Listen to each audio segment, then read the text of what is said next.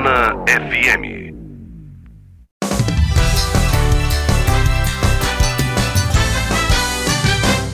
Mesa pra dois. E estamos aqui com mais um Mesa para Dois. Eu, Marcel Leal, tô aqui hoje com a figura que antigamente o pessoal falava é exoclética. Eu tô aqui com professor, escritor, filósofo e muitas outras coisas, piligra. Mas para chateação dos fãs, ele não está usando chapéu, gente. Hoje Ele não. abandonou o chapéu. Piligra, bem-vindo ao Mesa para Dois. Obrigado pelo convite, Marcel. Estamos aqui, vamos tentar ter uma conversa. De repente, essa mesa pa- é, para dois aqui ou para dois pode se transformar numa mesa para três ou para quatro. aqui, Tem né? mais gente aí que pode. é, Fora as entidades que ah, bom, aí não dá para contar, viu? Essas. Ô Piligra, você, você quando você tinha, antes de entrar na faculdade, você já tinha certeza do que queria fazer, não? Ou foi meio assim, na dúvida? Não, eu nunca tive certeza do que queria fazer.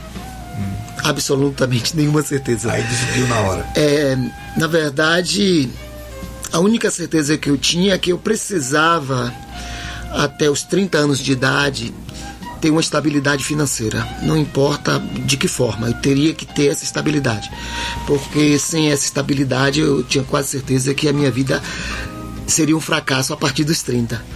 Então, eu comecei a partir dos 17 a estudar um pouco por conta própria para prestar concurso público.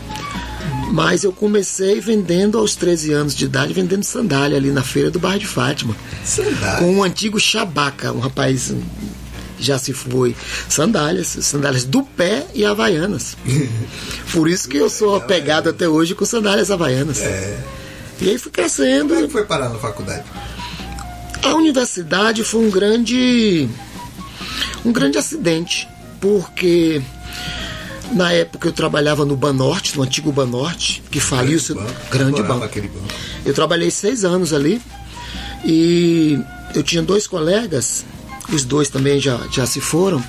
O Washington Almeida, traba- era, trabalhava na Caixa recentemente, e João Lisboa. E eles estudavam filosofia. E tinha também aí a Holanda Costa no bairro de Fátima, que estudava filosofia, e eu já, eu já tinha adquirido eh, naquela época toda a coleção Os Pensadores, que ela saiu na banca de revista. Tinha também. Toda semana tinha que comprar. Então eu fui comprando aquilo e eu achei que eu poderia, eh, talvez, se eu entrasse na universidade, talvez eu estudasse eh, filosofia.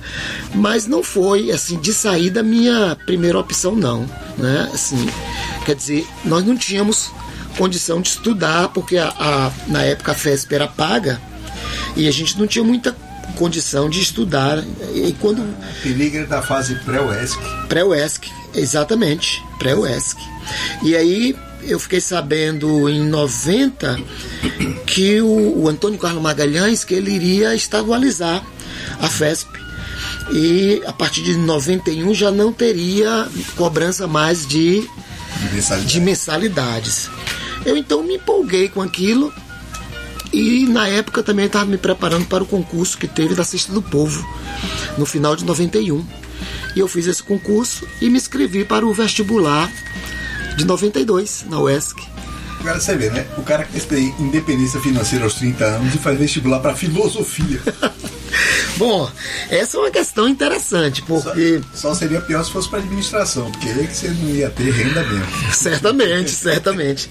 É, na verdade, eu não, eu não pensava inicialmente em, em viver da filosofia. Né? Você É muito, fazer por é, eu, crescimento pessoal mesmo. na época uma espécie de diletantismo, porque eu também achava que é, a filosofia dava um certo ar de intelectualidade, que hoje já não tem mais isso, né? Mas naquela época, na, na década de 90, dava, assim, as pessoas falavam muito, é, estudante de filosofia e tal. Mas ah, a partir de 92, então eu entrei na UESC e inicialmente eu não tinha planos para ser professor, nenhum plano. Mas com o tempo eu fui vendo é, e decidi logo nas primeiras aulas né, que, que poderia ser professor. E até informei para o professor Eduardo que ele, quando ele me perguntou logo na primeira semana, que eu faltei um mês logo no primeiro ano, né? Eu faltei logo Vai um que mês. aluno relapso. relapso, totalmente relapso. E quando eu cheguei, eu tinha um cabelo grande, eu era gótico na época, andava todo de preto e com um chapéu imenso, É. de toureiro. E aí. eh, Eduardo perguntou por que, que eu tinha escolhido filosofia. Eu não tinha nada na cabeça para dizer, eu simplesmente disse: para daqui a quatro anos estar sentado onde o senhor, onde o senhor está. Turma era. Era sério. tinha, um, tinha um colega chamado Ra- Rabá, que era lá de Els, e Roberto Rabá, Roberto Abá. é, grande figura, foi meu colega de turma. Figuríssimo. Inteligentíssimo, é, inteligentíssimo Grande amigo. uma pessoa, uma pessoa muito importante na minha vida, o Roberto Rabá. E ele deu risada. Eu andava na época com um pequeno canivete, e aí eu abri o canivete, as pessoas se assustaram. Levantei e anotei na parede. Teodoro, que estudou lá, sabe que era de tijolos. Eu botei Peligra Professor na UESC 1996. Rapaz. E as pessoas ficaram um pouco assim assustadas. E eu terminei o meu curso em 1996. Nós éramos 66 pessoas quando nós entramos. Só nos formamos quatro. Normal. É, Minha turma tinha 70, formaram 5. é isso aí. Nos formamos quatro e seis meses depois que eu me formei, eu estava fazendo o concurso público, o último que a UESC realizou, que exigia apenas graduação. Ah, tá. Porque Eu entrei na de mestrado. Exata. Eu entrei na, no último concurso. Eu costumo dizer que eu entrei na última janela, né? No último tranco que eles exigiam só a graduação. Peligra, eu já tive lá, já conversei com aluno. Eu sei que você é um professor super querido lá na UESC. Tem segredo para isso, não? Ou você simplesmente é do jeito que é?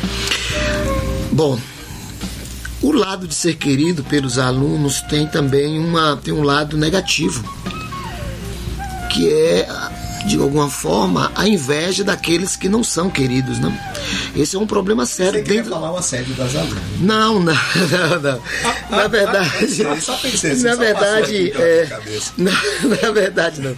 É, é, os alunos, eu, eu, eu nunca, eu sempre fui um professor muito complicado para lidar, porque eu sempre fui um professor muito caxias, sempre fui muito regular, e como eu é, eu, eu me dediquei muito para poder me tornar professor, porque durante os quatro anos estudando, eu passei três anos eh, trabalhando na Cesta do Povo, Enquanto fazia. enquanto fazia o curso. Então eu trabalhava das sete da manhã até 13 horas, ia para casa, almoçava, tomava banho, seguia para a UESC, chegava na UESC geralmente duas, duas e quinze, entrava na biblioteca que era do lado de cá, onde é o Departamento de Educação hoje Letras, eu entrava ali às duas e quinze, duas e vinte, no máximo duas e meia, todos os dias de segunda a sexta, e só saía da biblioteca às 18h30 para ir para a aula. Aula. E fazia, fiz isso durante três anos. Na volta para casa, eu nunca dormi, enquanto estudei, nunca dormi antes das duas da manhã, antes de revisar todo o conteúdo das disciplinas. Então eu tinha muita, muita disciplina e, e, e, e comecei a perceber que os professores começaram a dizer que eu, que eu tinha um jeito para ser professor. Eu comecei a acreditar nessa, nessa história. Mas meu sonho, na verdade, não era ser professor. O meu sonho era ser palhaço. Palhaço de circo. Tem a ver. Que tem a ver. Tem a ver. Exatamente, Marcelo. a ver. Tem Talvez tudo a Se ver. fosse dar aula em cursinho, aí teria tudo. E filosofia, tudo a ver também. A gente percebe que você lógico. precisa ter um. Não, o, o- eu o único cara que conseguiu me ensinar biologia, e eu aprendi biologia de uma forma incrível, cheguei a tirar oito no vestibular, foi um cara que era um palhaço na, na classe. Ele ensinava assim. E foi o cara que me ensinou melhor. Eu acredito que o, o palhaço ele tem uma função é, incrivelmente bela, didática e até científica, né? Porque ah, você conseguir fazer alguém, tirar de alguém um riso, quando dentro de você só há motivos para choro, por vezes eu me sinto assim dentro da própria universidade. Eu tento levar alegria hoje para muitos alunos, é, quando na verdade as razões são as mais é, terríveis para me fazer chorar, né? Mas eu consigo e eu fui. Mas faz parte da função. Faz parte da É função. igual artista, não importa o que Exatamente. está acontecendo, você tem que subir lá e fazer, o seu, ambiente fazer seu show. o ambiente universitário ele é um ambiente muito ele é um ambiente muito perigoso para a saúde mental Tóxico. totalmente tóxico e pior ele ele é ele ele vai contagiando e vai Mas deixa eu fazer um parêntese aqui. Isso você está falando hoje, que na época que eu estudei, começa... era um pouquinho tóxico, mas no geral não. Hoje em dia é bastante tóxico. é, olha só é, hoje eu acho que a Piorou com o tempo, não foi? é, piorou e vem mais à mostra por causa da da vaidade que ela se tornou um- um- assim uma coisa sem lugar né? as pessoas confundem duas coisas o saber com a capacitação capacitação docente não tem nada a ver com domínio de conteúdo de saber na maioria das vezes a pessoa se- pode se capacitar e sem ter o saber suficiente necessário para aquilo que se capacitou. É igual capacitação e cultura. Exatamente, conhecimento e cultura. Você é uma boa analogia. Então, é, é, eu vou dar um exemplo concreto. É, às vezes você, o Estado gasta muita verba, muito dinheiro capacitando o professor do ponto de vista, digamos, da Operacional. titulação operacional, mas não capacita do ponto de vista humano. Então, quanto mais parece que a pessoa vai evoluindo dentro de um, a partir de um título, ele vai diminuindo como humano. Ele chega sem cultura, vira mestre, vira doutor, mas não tem cultura. Exatamente. Ou Só seja, a instrução. só instrução, saber nenhum. Quando eu digo saber, é do ponto de vista da sabedoria, da sabedoria prática que a gente precisa para lidar com as, sobretudo com a diferença. Então, é, é, o ambiente hoje é muito, ele é muito cont- contaminado, né? Muito contaminado por uma espécie de produção. é, muita gente faz na universidade, porque eu vou te dizer aqui, é o que eu tenho vivido e tenho visto, um, da universidade, dos programas, sobretudo aqueles programas federais ou estaduais que envolvem recursos, como complementação por Prolabore. Então as pessoas ficam o tempo inteiro ali, é, a- a- o tempo inteiro ali atrás disso, mas na hora que você vai pro- pro- procurar o que, que essas pessoas que estão gerindo esses programas, que eles ganham Prolabore, o que, que eles produzem concretamente para a universidade? É nada. Mas eles se arvoram alguns de dizer que compraram um carro novo depois de uma, uma, uma residência pedagógica, comprou o carro depois de um PIBID. Quer dizer, mas do ponto de vista sem saber concreto, nada. sem saber nada. Né? E, e- e é terrível. Eu sei que o que eu estou dizendo aqui, tem muita gente ouvindo aí fora, e, e sabe que eu não estou mentindo. O que eu estou dizendo é mais pura verdade. É, durante o meu, esses me- meus quase 30 anos na UESC, é, algumas pessoas me chamam do paladino da verdade. Agora, Pra mim, Veja. é elogio. também é um elogio, mas ao mesmo tempo em que se transformam também numa, numa certa. num ato quase de revolta, porque num, num ambiente onde que parece que as coisas elas são todas superficiais, porque não há relações. Dentro da universidade não há nenhuma relação afetiva concreta. Com poucas pessoas eu consigo estabelecer uma relação afetiva concreta. Por quê? Porque elas são todas relações ancoradas em algum tipo de interesse, É. de troca. Isso é uma Muito parte isso. ruim. Às vezes até alguns alunos se aproximam dos professores com uma uma intenção puramente é, é, pragmática do ponto de vista que, bom, esse professor ele pode abrir as portas para amanhã ou depois eu entrar no mestrado ali ou entrar no doutorado acolá. Mas isso é uma ilusão. Por quê? Uma ilusão porque quando você atravessa a porta e olha para trás, o que você vê? Você vê uma sombra de uma perspectiva que não vai se projetar mais, não vai lhe acompanhar depois da porta. E você também não vê nenhuma luz à frente que possa lhe fazer sair do fim desse túnel. Você só pode sair de duas formas. Ou você sai deformado, ou você sai conformado. Mas certamente não sairá formado. É, não pode sair estragado. Eu vou fazer um intervalo aqui pra gente tomar um café e a gente já volta. Vai daí, Paulinho. Morena FM. Morena FM. Mesa para dois. De volta com mesa pra dois. A gente tava falando aqui de outras coisas que eu não vou falar porque vocês não podem ouvir, tá? É, outras coisas aí. Ô, Peligra, me fala uma coisa. Fazer, é, dar aula de filosofia é mais fácil que dar aula de outras matérias, não? Certamente Só por não. ser filosofia? Ou é mais complicado? Porque é, É- mais abstrato? É muito difícil. É talvez a, olha, acho que talvez a coisa mais difícil dentro do, do âmbito educacional, do, do ponto de vista didático, pedagógico, é dar aula de filosofia. Que é muito ab- aberto. Exato. É, não só por ser abstrato, mas é também porque exige um certo.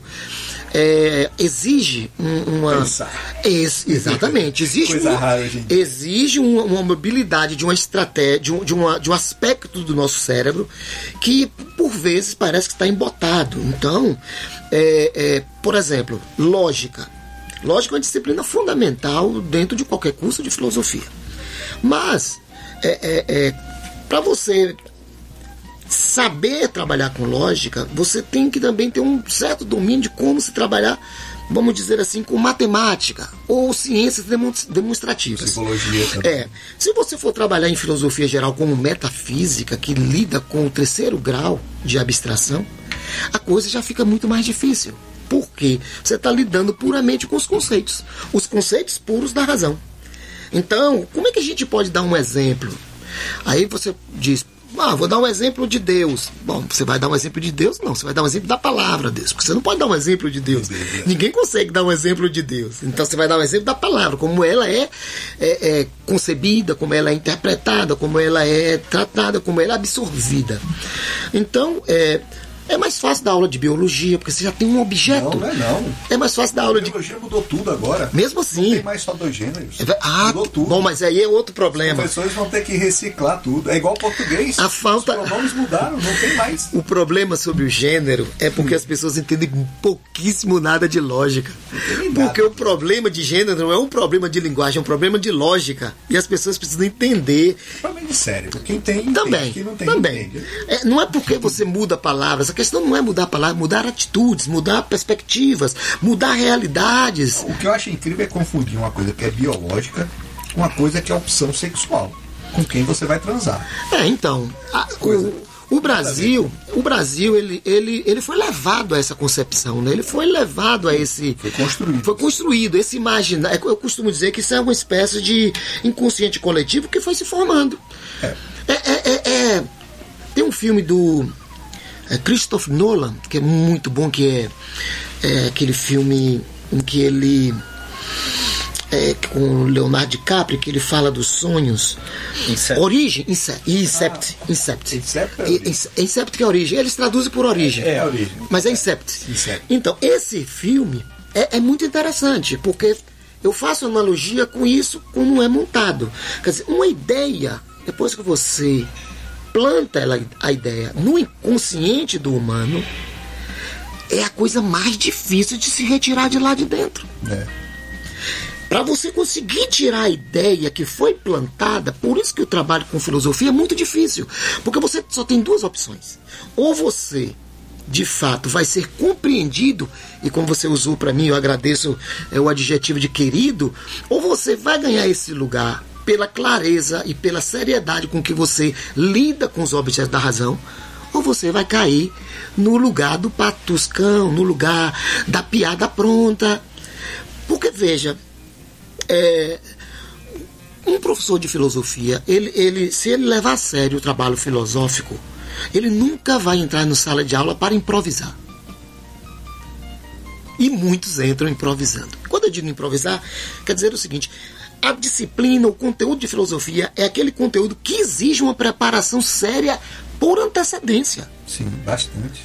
Não é? Porque é, como é que você pode aceitar que, por exemplo, um médico se forme e se forme pronto para fazer uma residência e depois de uma residência fazer uma especialização e se tornar um cirurgião Você supõe que você, esse cirurgião, ele está muito preparado para exercer aquela atividade que é cortar e lidar com o bisturi? Hoje em dia não supõe isso. Nem supõe mais, mas tudo bem. Mas vamos, Mas isso não. mas vamos supor que isso ainda. quero, quero médicos com mais de 40 anos. Pronto, e muito bem, é uma boa, é uma boa estratégia. por aí. Né? Então Você... Também teve a, a- a decadência do ensino em geral. Sim, Nos sobretudo nos últimos 20 anos. Eu, eu calculo os últimos 20 anos. É, é o meu cálculo desde que um certo cara assumiu a presidência em 2007.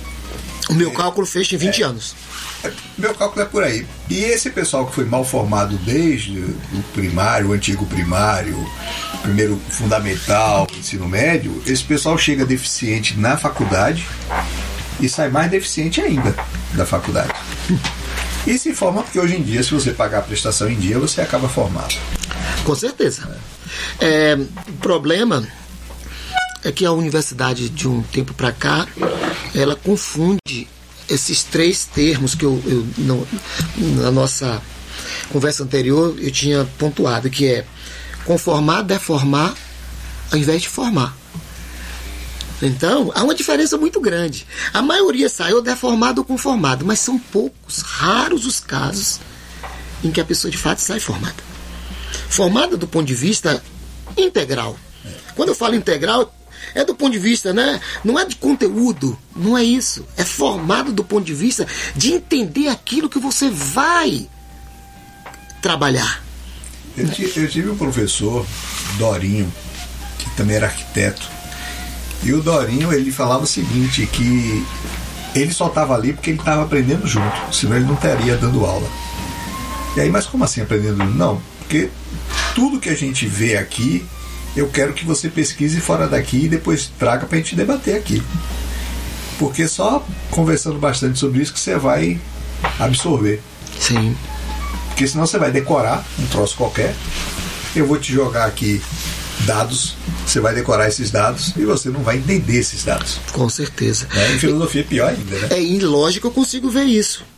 Porque como eu trabalho com lógicas formal, lógica é, proposicional, lógica matemática em geral, eu noto, às vezes, lógica jurídica, o aluno, ele, ele não entende que, por exemplo, lógica você tem que dominar os princípios, as regras e as leis. Se você, eu digo dominar, é entender os princípios, as regras e as leis. Quando você entende os princípios, as regras e as leis, a, a estrutura geral da linguagem está organizada. Você consegue distinguir o que é uma proposição do que é um argumento. Você consegue distinguir o que é uma ideia simples de uma ideia é, composta. É, as coisinhas mínimas, mínimas para a gente Trincha da onde foi a, a- o ponto verdadeiro da onde o cara tirou as, as partes falsas. Exatamente, exatamente, exatamente. E veja, o, o que, que está em jogo? O que está em jogo no campo da filosofia é uma análise discursiva é, pontuando na, num, num aspecto que eu acho que é negativo, que as pessoas acreditam nessa hipótese de que a filosofia, por exemplo, espero que as pessoas não entendam errado, é para todo mundo. Eu acredito que não é. Da mesma forma que, por exemplo, correr 100, mil, 100 metros Não é abaixo pra de mim. 9 não é para todo mundo. Não é pra mim, Então, certeza. algumas pessoas, algumas pessoas têm uma, uma di- disposição já não só de espírito, mas até física para algumas atividades. É, quem estuda filosofia precisa ter uma certa disposição para o abstrato. Tem que ter uma disposição é, para lidar com conceitos, tem que ter disposição para lidar com a verdade. Isso é difícil. Dificílimo. Imagine, hoje o curso de filosofia, alguns colegas proíbem os alunos de usar o termo verdade em sala de aula. Como, é que é um curso de filosofia e alguém pode proibir É um, um aluno de, eh, de, de, de eh, enunciar o termo verdade? Ou seja, a verdade ela se tornou uma coisa tão, eh, digamos, eh, perigosa porque quem faz bom uso dela se transforma numa pessoa de risco. É. E peligra hoje, parece que na UESC é a pessoa, pessoa de risco. de risco. Então tem que ter muito cuidado. Eu soube até que Alexandre de Moraes está pensando em você aí. Em mim? Tem, mais, tem gente lá na UESC de direito que ele deve estar pensando mais. Você também é escritor, né? Sim, sim. Você já escrevia lá atrás, quando estava ainda na escola? Não. Ou foi uma atividade que você pegou mais para cá? Eu peguei, eu passei a desenvolver atividade como escritor é, a partir dos 31 anos. É mesmo? É. Tarde, assim? Tarde. Minha primeira atividade estética, artística, foi desenhar e pintar. Eu desenhava e pintava. Estou retomando agora. Né? Voltei a desenhar e pintar. Parei um tempão. E depois da segunda foi. Eu estou colocando estética porque eu, eu, eu, eu me considero assim um escritor tipo literário mesmo. Né? Até o livro que eu trouxe de presente para você, vou Só fazer aqui, autografado. autografado, claro. É, é, Agora, você quer perguntar, pergunte. Fica passando bilhetinho pra mim. Você tá aqui. Não, não, pode ser a próxima pergunta. Então tá. Pronto, então deixa eu terminar. É, então eu, eu, eu, nunca, eu nunca sonhei, nunca acreditei que eu iria, por exemplo, ser um poeta. Isso eu devo a duas pessoas muito importantes. Eu devo também a três. A Yolanda Costa, eu devo a Rita Santana Eita, Santana. e George Pellegrini. Não sei se você Conheço todos os três. então, eles, é, em 95, eles que, que colocaram na minha cabeça que eu poderia escrever poesia, né? Tá ganhando o troféu de Pará. Sim, eu lembro, é isso mesmo. E aí eu comecei a escrever. E como, assim, agora, esse é meu primeiro livro de filosofia, depois de 30 anos, né, eu acredito que eh, a gente leva tempo para amadurecer, né? Leva tempo. Então, eu precisei ainda aí passar por um bons pedaços, mas eu não esperava. Eu fui me tornando o escritor a partir dos 35, 31 anos e aos pouquinhos, né? Aos pouquinhos, porque é um trabalho muito difícil e tem que ser um trabalho diário. Eu não sou um escritor, eu não sou um poeta, por Escrever exemplo, que bissexto. Eu não sou um poeta bissexto. O que é, que é um poeta bissexto? Aquele escreve um soneto um poema de quatro em quatro anos. Eu escrevo todos os dias, Marcelo.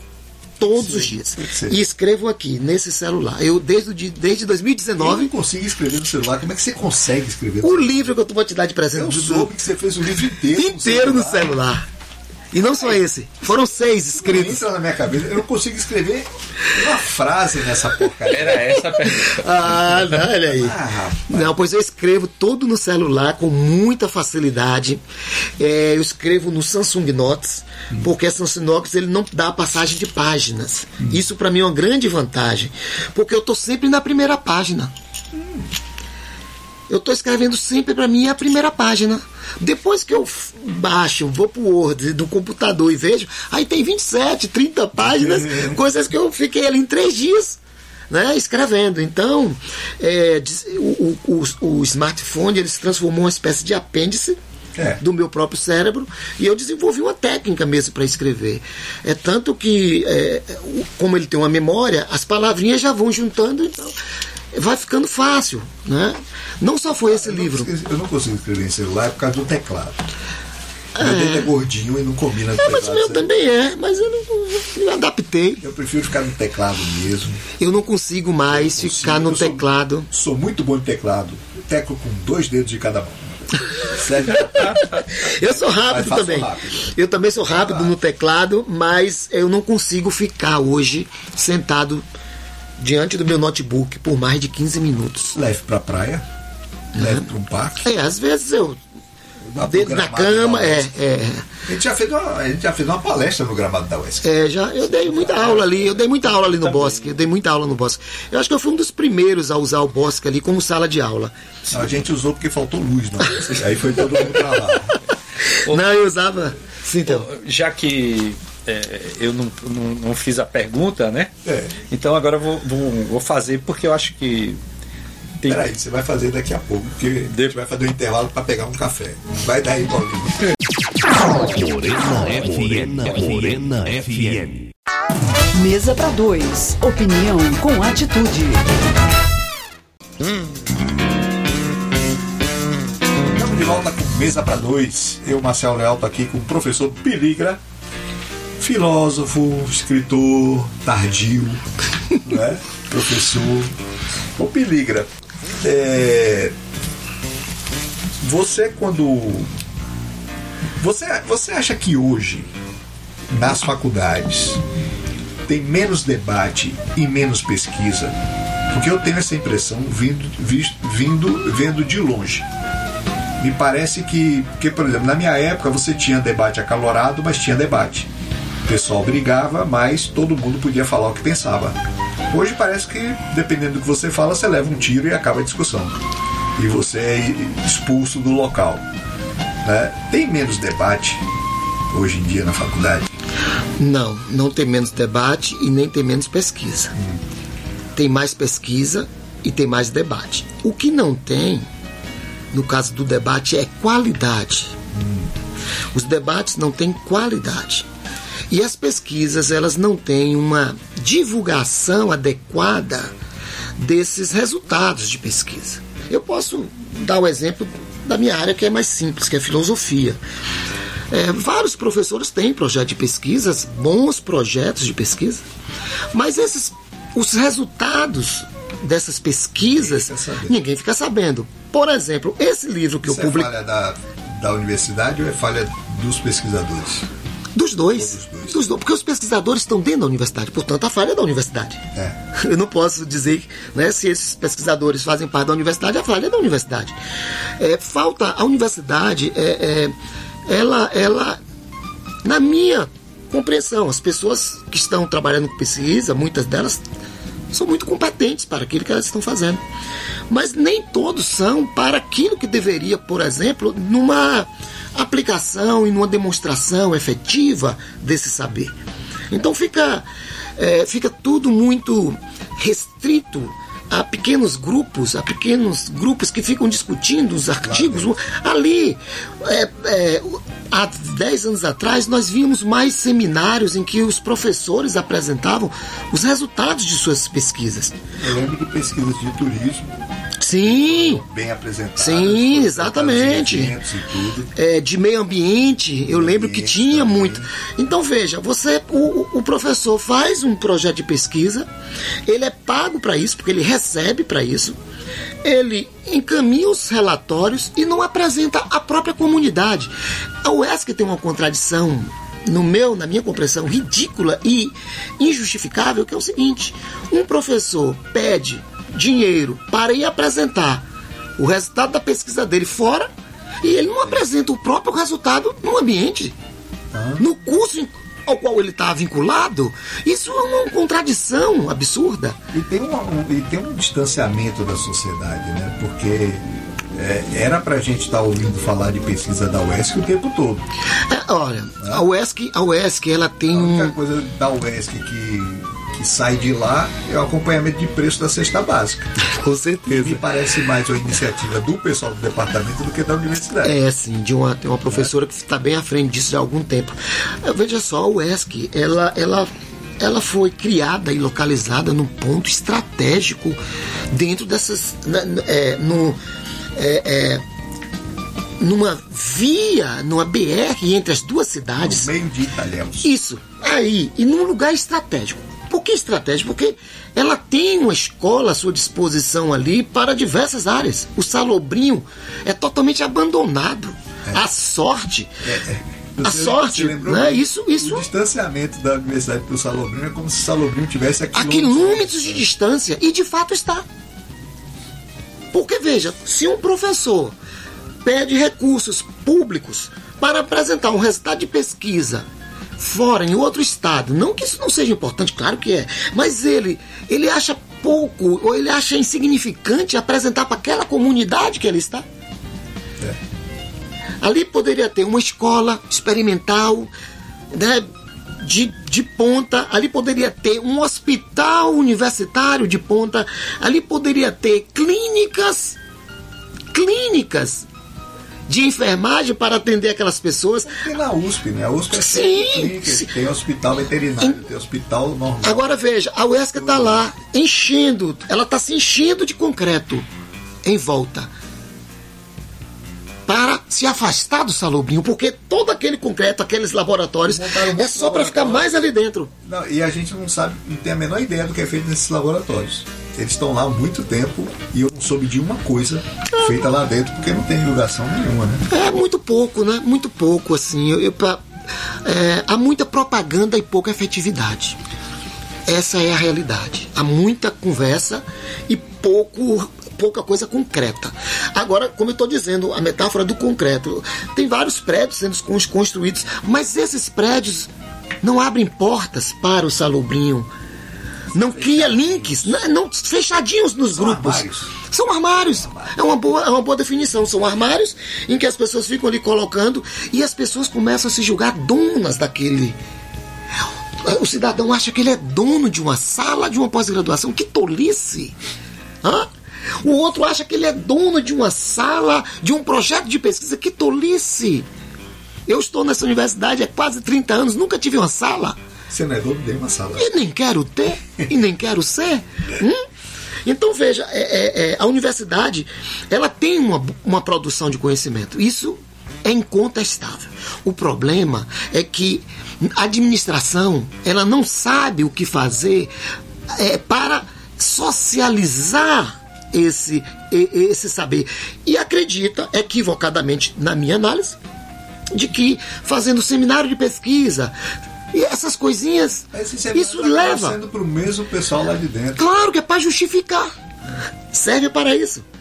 Então, não é que as pessoas que estejam nos cargos não sejam preparadas. Eu acho que elas são preparadas para estar onde elas estão, por isso que elas foram indicadas para isso. Mas elas não estão preparadas para fazer esse link. Quem me parece que está fazendo um esforço muito grande é o professor Cristiano na extensão. Ele tem uma cabeça boa. Né? O pouco que eu já conversei, eu vi que o Cristiano tem uma Cristiano cabeça é boa. Cristiano, se não me engano, é edu- educação física. É uma pessoa boa, um cara muito inteligente.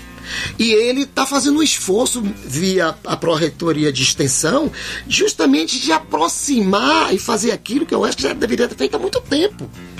Que é trazer a comunidade para a universidade ou levar a universidade para a comunidade. É, Eu acho que a, a falha também não debater as questões da região com a região. Pode ser que debata lá dentro, só dentro do armário. Porque, por exemplo, é, um amigo meu de Salvador, Jader, ele me passou um questionamento. E em cima desse questionamento, eu estou combinando com a CDL de Itabuna para fazer um seminário junto com as universidades todas, mais é, CDL, ACI, Irelda, etc., para a gente debater uma questão simples, mas importante. A nova estrada que está sendo feita, a calça curta que termina lá no Banco da Vitória, ela deve ser mão única ou mão dupla? Porque o Estado até agora não sabe o que vai fazer com essa estrada. Aí existe uma ideia de que a atual BR-415 seja só de Itabuna para Ilhéus e a outra seja de Ilhéus para Itabuna. Mas isso serve? Isso é Eu bom? acredito isso é que- Ninguém sabe e ninguém está debatendo. É, eu A UESC, por estar no meio da 415, ela tinha que puxar esse debate para ela. Ela vai ser convidada. Mas, na minha opinião, quem tinha que ter puxado esse debate não era a Morena FM nem a CDL de Itabuna, era a UESC. Né? Agora, é um negócio que a gente precisa debater, porque essa coisa simples, de mão única ou, ou dupla, vai influenciar numa série de coisas, de atividades e de, de, de logística aqui na região. Você chamou a atenção para uma coisa importante que já está acontecendo na BR-415. Eles, sobre a, a égide de que estão duplicando a 415 de Itabuna e Não, Ilhéus. não é duplicado. Não, peraí. Ampliando, né?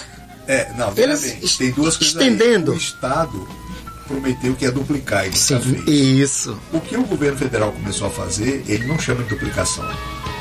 Ele está instalando terceira via em todos os trechos Hum, possíveis. certo. É um projeto do Tarcísio quando era ministro. O Tarcísio estudou a estrada e definiu Tá criando- todos os locais onde dava para criar uma terceira pista para desafogar o trânsito. Sim, Isso já sim, desafogou sim, em sim, boa sim, parte, sim, sim, sim. né? Então eles não chamam de duplicação. Sim, ok. Agora veja qual é o problema. Não sei se vocês já perceberam qual é o problema ali. Não há acostamento. Eles, eles fizeram, pelo menos, o- o- os trechos em que eu tenho visto, não tem acostamento, nem tem espaço para o pedestre. Eu chamo isso de americanismo. Eu chamo As isso. estradas nos Estados Unidos, elas não têm acostamento. Sim, mas eh, Boa parte da Europa também não tem. nós temos ali muitas pessoas que. Agora, o Brasil, o motorista brasileiro, ele está acostumado a ter um, um- acostamento, Uma via. uma via. Não é porque lá fora se faz 100 que aqui tem que fazer 100. A gente chama via de precisa, escape, né? Que a gente aprendeu a dirigir com o escape. Então, tem que ter o escape. E por quê? Porque ali tem muitas fazendas daqui. Tem. Então, se você não criar essa via de Mas a escape, nova estrada também não tem, não. É porque eles não pensam nas pessoas, só pensam nos transportes. A nova estrada vai ser tipo. O carro é mais importante do que uma pessoa Tipo a, é, na cabeça Quando o Paulo dessas. Souto fez a BA001, o trecho de Ilhéus para Itacaré, também, Também não assim. tinha. Também não tem. Eu lembro que também não tinha. É. E o trecho de Itacaré até. Itacaré não, de Camamu até Valença também não tem. Isso, aquele trecho ali, horrível dirigir aquilo ali. É, não tem. Você vê as pessoas caminhando dentro, literalmente dentro da pista. É, é o tal negócio. Nos Estados Unidos você não vê ninguém andando na beira da estrada, porque ninguém trafega na beira da estrada. No Brasil, o que mais tem é gente que mora perto da Exatamente. estrada E anda por ali. né? Então a nossa configuração é muito diferente e precisa do acostamento. Então, aí você perguntou é, como é que a UESC se posiciona. Eu vou te dar um exemplo de uma coisa que ocorre na UESC, não sei se vocês. e que me causa, há anos, isso me causa um, um, um mal-estar muito grande. Na porta da universidade isso ocorre.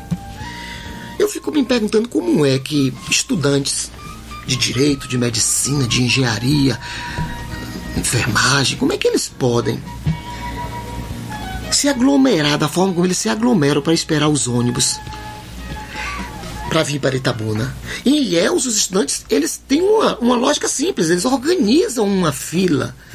A universidade, preste muita atenção, a administração nunca olhou para isso. Os, os alunos ficam amontoados em cima do ônibus, É porque próximos. para ela, ali já está fora do armário. Certamente. Quer dizer, a universidade não. Passou do portão, não é mais com ela. A, administra- é administração não consegue ver de colocar uma pessoa e orientar ali que se oriente uma fila. Uma, uma coisa, né? uma fila é uma coisa Mas racional. Essa filosofia aqui do portão para fora não é com ela. É, mas isso é um é erro. dela. Isso é um equívoco. Porque a gente percebe ali, eu, eu, Ela eu me sinto. que tratar o, o aluno como cliente. O pós-venda vai até a casa dele. Mas, mas eu, eu percebo o Só no seguinte. viu, que Marcelo? cuidar do aluno até dentro da casa Marcel, é uma, é uma situação tão esdrúxula e tão, diria, diria até, surreal. Por que, que você para do outro lado da pista e olha à noite, geralmente é isso, ou à tarde, você vê do lado direito, você olhando para o ESC, você vê a fila organizada do pessoal de Ilhéus. E do lado esquerdo de Itabuna, o bolo. bolo. O que é aqui? É Eu um vou fazer negócio. intervalozinho, Paulinho. A gente vai fazer mais um bloquinho, tá? A gente já volta. Vai daí, Paulinho. Morena FM. Morena FM. Mesa para dois. Então daqui de volta com mesa para dois. Eu, Marcelo Leal, tô aqui com o professor Piligra, poeta, filósofo, índio navário disfarçado. E, gente, quase que a gente esquece de falar do livro novo de Piligra, aquele que foi escrito todo no celular, coisa de maluco. Você devia ser internado, Piligra, não dá certo isso. Cadê Fiquei o meu, um ano. Cadê o meu exemplar Aqui. autografado? Eu vou autografar o final aqui da entrevista. Tá aqui, Rapaz. o seu é esse. Eu pensei que era um livro fininho, gente. O cara escreveu um livro enorme. no 340 celular. páginas. 340 páginas no celular, rapaz. A lógica segundo Arthur Schopenhauer. Primeiro livro sobre esse assunto no Brasil e no mundo. É mesmo? Não tem nenhum estudo completo em nenhum lugar do mundo sobre a lógica. Qual é a de Arthurzinho? A de Arthur é recuperar uma o lugar que a lógica silogística eh, tinha antes do advento do Leibniz no século XVII. Leibniz ainda faz algumas eh, inferências a referências a Aristóteles, mas ele, o, o Schopenhauer, ele tenta eh, resgatar com a sua, com, com a sua análise lógica é, as três, os três objetos da lógica estabelecida por Aristóteles: o conceito, o juízo e o silogismo. E a novidade do Artuzinho é justamente que ele faz uso de, um, de, um, de uma estrutura simbólica matemática criada pelo Leonardo Euler e depois o, o, o Venn se apropria e ele usa os diagramas para representar as ideias, os juízos e os Ele usa silogismos. matemática para falar exata, para mostrar como o pensamento é, é- é, digamos, representado. Que para ele, todo conceito é uma representação. De onde é que veio a ideia de fazer esse livro? Bom, esse livro, eu sempre estudei Schopenhauer, se- sempre li. É, eu fiz especialização em Nietzsche, mestrado. Fui à Alemanha e tinha, iria começar, estava preparando lá um doutorado também no Hegel. Tinha saído do Nietzsche por Hegel. Schopenhauer é um- uma, uma paixão muito antiga. E esse conteúdo da lógica, é, ele apresenta, de forma muito rápida na obra O Mundo como Vontade de Representação, no livro 1. Mas ele não aborda os três objetos da lógica, ele só aborda rapidamente algumas coisas sobre o conceito e algumas coisas sobre o juízo. Eu, então, sempre quis escrever é, alguma coisa de Schopenhauer sobre a lógica. Só que o- no Brasil não há nenhum estudo sobre isso, porque o- o- o Schopenhauer, ele, ele, ele, século XIX, ele criou uma rusga muito grande com duas linhas. Primeiro, com o Hegel, diretamente. Segundo, com o ensino universitário. Então, ele, ele acreditava que a universidade era o pior lugar do mundo para se estar se alguém quisesse estudar filosofia. Schopenhauer acreditava nisso. É, e tem uma certa razão. Eu conhecia a periga. então, é, eu descobri que no Mundo como Vontade de Representação não tinha lógica completa. Ele public- foi publicado depois, traduzido no Brasil, pela Unesp, os dois volumes que compõem o complemento ao mundo. Nesse complemento já tem uma parte do juízo e do silogismo, mas não tem, não, não aparece aí os diagramas. Esses diagramas só vieram a público no meio do ano passado, que foram é, é, as é, chamada é, Vorlesungen über die gesamte Philosophie, que são Gente, isso quer dizer, o Jeg foi pra roça. Sim. Em alemão. em alemão. Então, são as preleções que ele ministrou de 1820 a 1825 em Berlim. Logo depois que ele entrou em conflito com Hegel, né, que ele, ele iria é, dar aula como livre docente na Universidade de Berlim, e ele se afastou da universidade e passou a ministrar diversos cursos. Então ele foi ministrando esses cursos sobre a lógica e fazendo essas demonstrações ao público em geral eu tive acesso a esse material em alemão, no e-book que eu adquiri. E quando eu fui ler, vi o, o- o sumário, eu disse: encontrei o que eu queria. Fiquei igual a pinto no lixo. E aí comecei a ler, né? Estudei um pouco alemão e comecei a ler. E como o conteúdo todo é técnico de lógica, ficou mais fácil ainda. Então, eu falei para a companheira Rebeca, eu falei, Rebeca, eu acho que eu vou escrever um livro sobre a lógica de Schopenhauer. Então, fiz uma pesquisa e não encontrei nada no Brasil, nenhum estudo sobre isso. Fiz uma pesquisa é, em inglês, também não encontrei. Fiz uma pesquisa em alemão, também não encontrei. Não tava na modinha. Exatamente, exatamente. A modinha era Hegel, É. com a, a, a Wissenschaft der Logik, com a, com a ciência da lógica dele, em que o método dialético ganha força ali.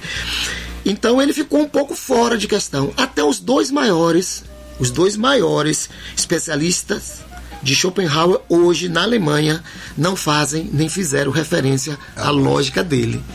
Ou seja, é um trabalho lógica é um completamente inédito. Completamente inédito. O professor Charles Sa- eh, Salviano, da UFBA, que fez o prefácio, ele reconhece que o trabalho é estritamente inédito, inédito nesse aspecto. Né?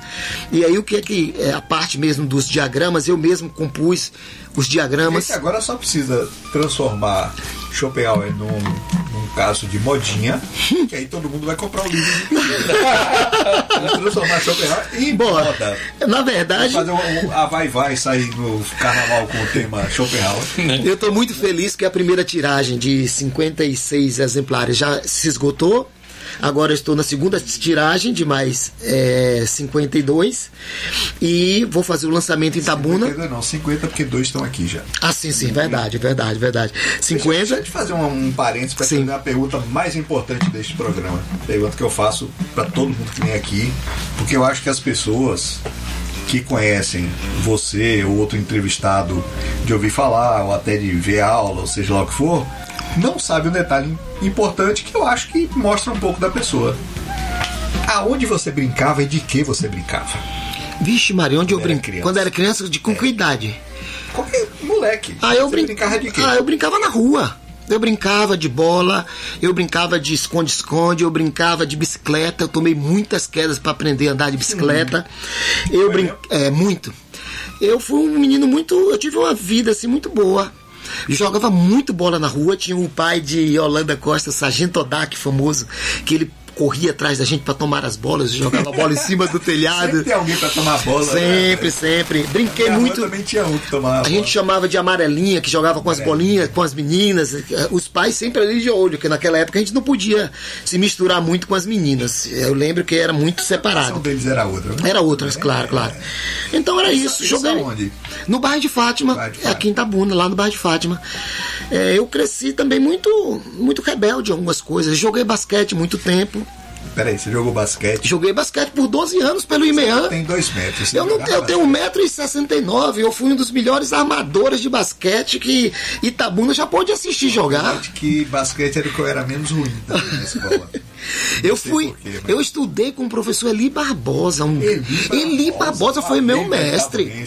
Quem me, eu, eu, como eu tinha muita dificuldade na escola e eu acho que minha mãe, meus pais, meu pai, eles se foram sem saber das minhas eh, estripulias na escola.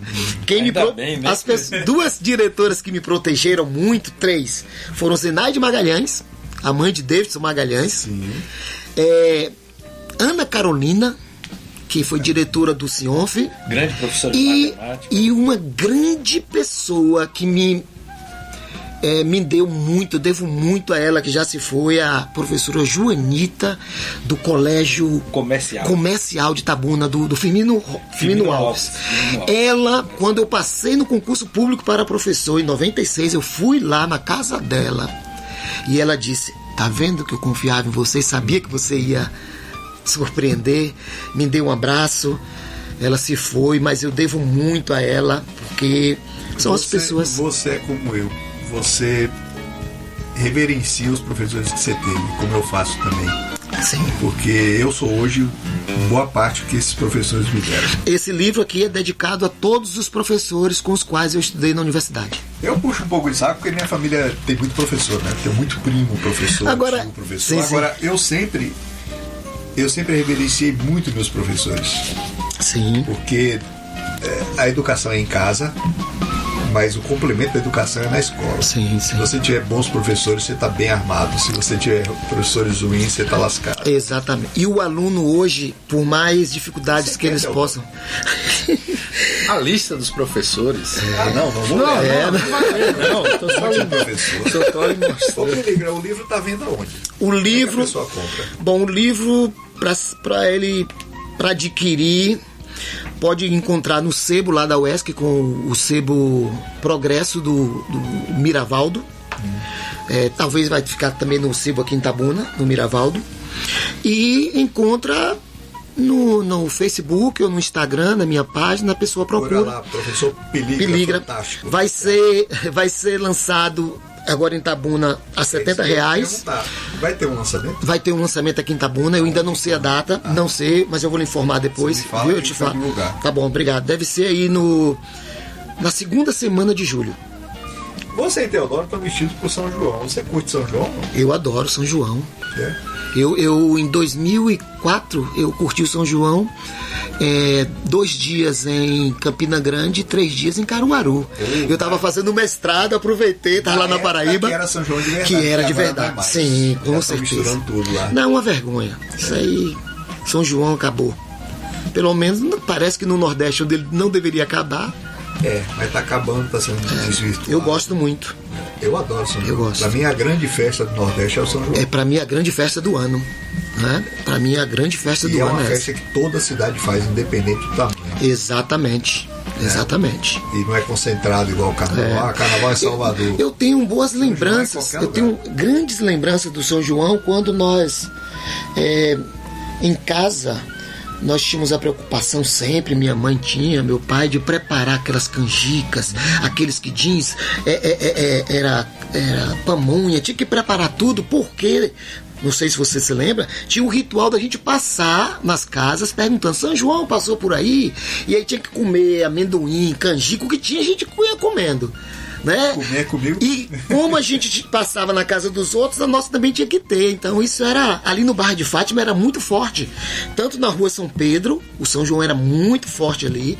A rua São João que eu, que eu moro, que dá o nome, né? Era, tinha muitas fogueiras, eu lembro na época. Hoje praticamente O não melhor tem São nada. Que eu passei foi numa fazenda. Certamente é deve ser. É, certamente. Não há dúvida. Mas também só foi uma vez. Agora eu gostava muito de show de São João aqui em Itabuna, na praça. A Sim, gente montava camarote, fazia cobertura e tal. sim, sim. Eu gostava muito porque também eram só atrações de forró, né? Agora, para uma coisa interessante que as pessoas Virtual, não. Eu perdi a, a vontade. Há pouco tempo você ficou sabendo que tinha essa ligação do meu pai com o teu pai, né? É verdade, que coisa interessante. é verdade. Meu pai admirava muito. Ele fazia alguns trabalhos, né? Porque ele era mecânico e tal. Pois é. Ele, ele foi pioneiro junto com o famoso Henrique Boca Larga. Do Cacique do Ar, o Henrique, do Cacique do É, Ar. rapaz, Henrique, Henrique, Cacique. É, exatamente. Meu pai trabalhou ali e eu subi muitas vezes. Eu vi Armandinho, Dodô e Osmar tocando em cima do, do cacique do AI várias vezes. Várias vezes. Isso que eu, do faz parte da história. sim, isso com 12, 13 anos. E Henricão. Henrique era uma figuraça. É isso Mas, aí. é, eu acho que nossa geração foi a última privilegiada de infância Eu creio que sim. e de uma vida mais, mais simples, Sim. mais interessante, Sim. com mais descoberta, com mais exploração. Com mais liberdade, né? A geração atual não explora nada, não. Sabe? É, a- eu acho que a geração atual, ela, ela está fadada. é, Ela está fadada a, a, a deixar poucos vestígios. É. Mas o que mais me preocupa na geração atual, que eu acho que essa geração, que é cheia de mimimi, acho que ela não dura uma semana no apocalipse zumbi. Uma Certamente semana não. já foi todo mundo. Certamente. E não suporta assistir Apocalipse Sinal. Não vai, não vai, beber, não vai beber água de rio, porque tem nojinho. É, não vai comer qualquer coisa que achar. Pois, então, eu tomei banho no Rio Cachoeira. É aquelas, aquelas barrigudinhas que nós chamávamos, eu engolia É, para é poder aprender a é nadar. E o meu lá, e o Jaçanã. meu lá, lá em cima, no bar, no, no bar de Fátima, eh, nós para aprender a nadar, que eu aprendi a nadar no rio, a gente falava, tem que engolir a barriguda. A gente engolia a barriguda e se jogava dentro d'água, naquele poço que tinha. E vamos tentar, e vamos tentar. Eu aprendi a nadar ali dentro do rio, no Rio Cachoeira. Não dá mais pra nadar em rio. Parece que eu sou tão velho assim, né? Mas eu não sou tão Não, mas não é, faz, não faz tanto tempo assim. Não faz tanto pra tempo. nadar no Rio Cachoeira. Exatamente. Essa poluição toda não é tão antiga. Exato. Peligra, nosso tempo acabou. Obrigado, Aí a gente vai continuar conversando depois, né? Sim, claro. Agora, eu quero agradecer muito a você. Eu sei que você vem lá do fim do mundo de Ilhéus. Fim de linha, como eu chamo. Você vem lá do fim de linha. Terras do Sem Fim. né? Eu brinco assim, mas para mim Itabuna-Ilhéus é uma cidade só, mesmo com as características completamente diferentes da população. Para mim é uma coisa só, porque uma completa a outra. Peligra, eu quero que- te agradecer muito. Eu sei que você é um cara ocupado, né? E espero também que o pessoal que está ouvindo, seja aqui, seja pela internet. A gente tem ouvinte na Austrália, na- nos Estados Unidos, Canadá e tudo quanto é canto. Eu espero que esse pessoal tenha, tenha aproveitado o papo, né? E para quem tá por aqui, o livro de Peligra, procure aí no Facebook que você acha, Pronto. né? O Instagram. Pois é. E fica aqui meu agradecimento de você ter Também agradeço. fantasiado de São João. Pronto. Só falta agora o sanfoneiro. Pois é.